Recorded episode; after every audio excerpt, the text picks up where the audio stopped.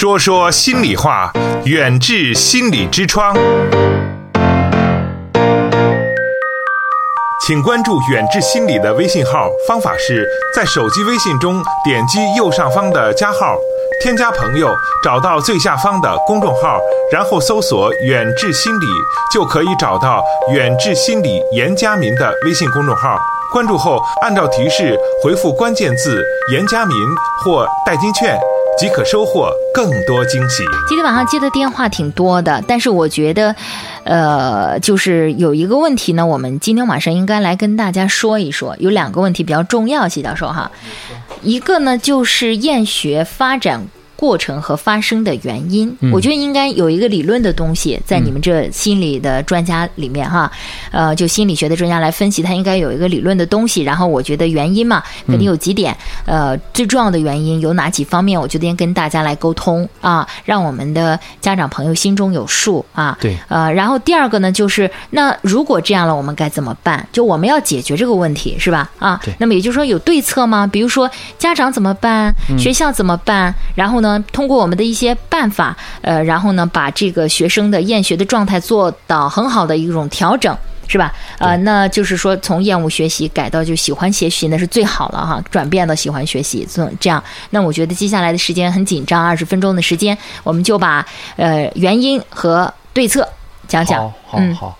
这个刚才其实，呃，无论是小学的宋老师，还是作为姐姐的。韩女士，嗯，呃，还有有亲身经历的一个呃翟同学，包括外地保定来咱们淄博打工的那这个非常焦虑的妈妈，他们交流的这些内容当中，已经透射出，嗯，导致我们厌学的一些因素。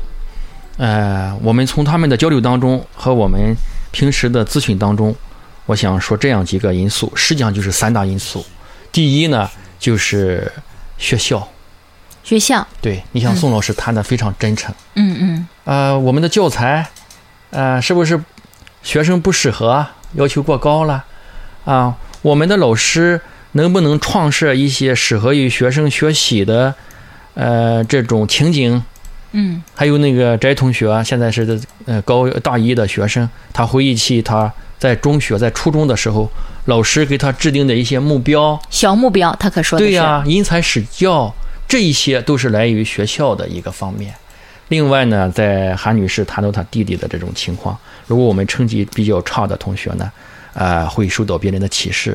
另外，这个十九号在我们门诊上，我们接待了一个咱们淄博市的一个重点中学的，呃，第一名考试第一名的高中二年级的学生。哦，他还有问题啊！他他已他已经是半年不上学了啊！但是在这个学这个学业水平考试当中，他他还是能够过关。但是他不上学之前的时候是班里的排名第一，这是为什么呢？他怎么会产生这种情况？就是刚才这么优秀，就是刚才宋老师太不可思议了。就是刚才宋老师讲的那种压力，我是第一名嘛，我我能不能下一次考试落到第二名？万一不是第一怎么办？万一不是第一到第二的怎么办？天哪！这种压力导致他厌学。在家里待了不上了，不上了，就是我们厌学最呃最最厉害的呃，不就是导致不能上课吗？逃学了，而且而且出现了一些焦虑、抑郁症的一些症状，嗯，还要用药物来改变症状嘛，嗯，所以说学校这个因素当然不是我们呼吁能够解决了的，由于我们的教育体制、我们的教育方针在这里摆着，所以说学校的因素是导致厌学一个很重要的、不可分割的因素。嗯嗯，第二个呢，就是刚才他们在交流当中出现的、说出来的，就是家庭的因素。嗯嗯，啊，这个家庭的因素，尤其是父母的关爱也很大关系。嗯，呃，你像韩女士说，她父母忙于生意，顾不上孩子。刚才主持人也讲了，我宁愿放下生意，我也要去照顾孩子。我们分析一下，成绩好的，刚才我说了，考状元的与父母的职业有关系，因为职业的这这种熏陶，我们做父母的就。不得不去学习，无形之中，我以前说过，言教不如身教，身教不如家庭文化熏陶，啊，这是我谈的第二点。第三点呢，就是一种一种社会的环境的因素。我们知道，呃，孟母三迁的故事，现在呢，呃，我们一些学区房啊，呃，陪读啊。这一些都是一些比较好的一种社会现象。按理说，从呃帮助学生安心学习，对学对学习专心致志来讲，是一个好的现象。但是社会上也出现了很多不好的现象。你比如你刚才谈到韩女士的弟弟，除了刚才我们的因素以外，你提醒的那一点非常好，就说孩子学习不成绩临时不好不要紧，嗯，我们要避免孩子与一些社会上。呃，我们父母不认可的、成绩不好的、辍学的孩子在一起。对，有的孩子辍学了，他在社会上，我们现在这一些东西我们不好去讲。他辍学了，他的社会收入、他的社会认可，人们对他的不一定低啊。嗯，你怎么去引导孩子？他跟你讲，谁谁谁大学毕业不一定找到工作，谁谁谁初中毕业现在已经有多少资产？对对，所以说这样的一不知道该怎么去回答。对呀，这样的社会现象也难免给我们心智还没有太成熟的青少年学生造成一定影响。所以说厌学呢，我想从这三个方面来谈一下导致厌学的因素。嗯嗯，好的。呃，那现在呢，又有一位听众在线上哈，嗯，呃，然后呢，呃，是吴女士啊，然后呢，她呢。呃，想跟大家来交流一下，我们一起来接通她的电话。嗯，哎，你好，吴女士。哎，你好，你好。嗯，你好，你好，欢迎您参与节目，请讲。嗯，呃，呃，我呢是在医院工作，呃，一名护士，平常的工作非常忙，然后经常倒夜班、倒白班、中午值班。所以没到有时间顾上孩子，有时候，嗯，爱人呢在外地工作，嗯，啊，孩子呢现在上初中三年级，嗯，一直以来孩子大部分时间都是自立的，但是吧，到中学这段阶段正好加上青春期，加上一个，呃，初二下学期的时候是一个分水岭吧，可以说是一个，嗯嗯。嗯，就出现了经济下滑的问题，然后青春期的表现也开始了吧，就呃变得跟以前不太一样了。其实作为妈妈的我，在这之前有一定的知识储备的，哦，嗯，在对青春期的孩子也有呃读了好多书，然后上了嗯。一部分的辅导班，嗯，但是自己觉得吧，啊，知识储备是足够了。但是当真正带一个中学生的时候，作为一个父母，嗯，真的是，呃，有点力不从心。嗯，嗯，这样吧，嗯，有时候觉得很无助的，说实话，嗯，在嗯。在这个时候，呃，遇到了谢教授，他给了我很多的帮助。嗯嗯。啊，在生呃，在那个生活上还是呃，在指导孩子这一方面。嗯。主要是爱人经常不在家吧。嗯。嗯。我一个人带着孩子，呃，有时候工作忙也顾不太上。嗯。啊。呃，所以就在。一个一个母亲带一个男孩，其实对一个男孩来说是有很多不利的地方。嗯。嗯加上父亲有时候在角色方面会出现缺失。嗯。呃，所以呃，对一个男孩的成长是不利的。嗯。所以在这一方面，呃，非常感谢谢教授对我们的帮助。其实刚才你谈的这个问题啊。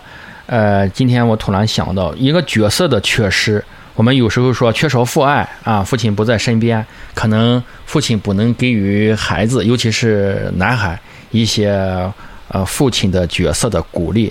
但是同时呢，人都有一个补偿性。为什什么叫补偿性呢？因为缺少了呃父亲过多的这样一种关注或者说关爱啊，反而让我们的男孩啊更会自己呃自立自强起来。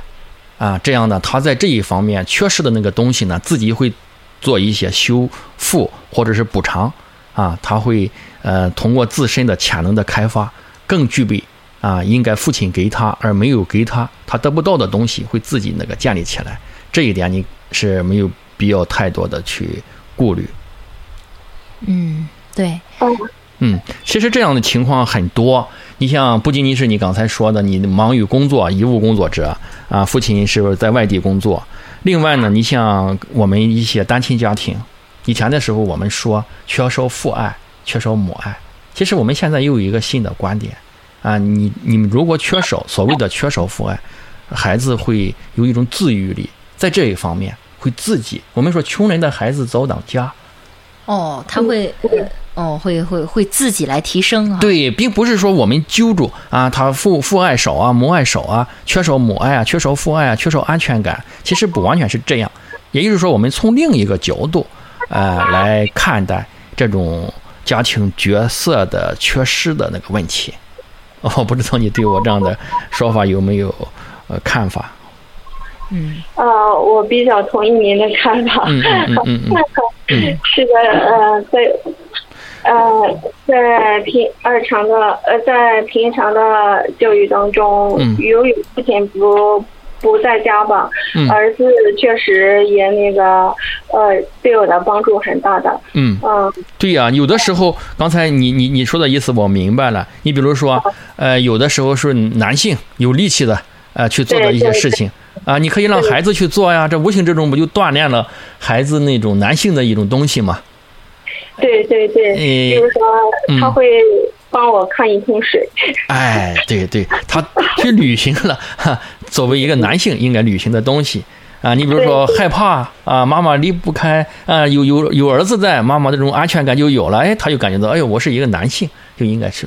讲的很对对，然后给他一点啊这种小责任，让他承担一点小责任，是吧？啊，挺好的，真的不错哈啊，也是一个很用心的妈妈。嗯，对，好啊，谢谢您的分享，非常的感谢，好吗？啊，嗯，再见。哎，好，再见哈，再见啊，对，好，祝一切顺利，再见。嗯，好，再见。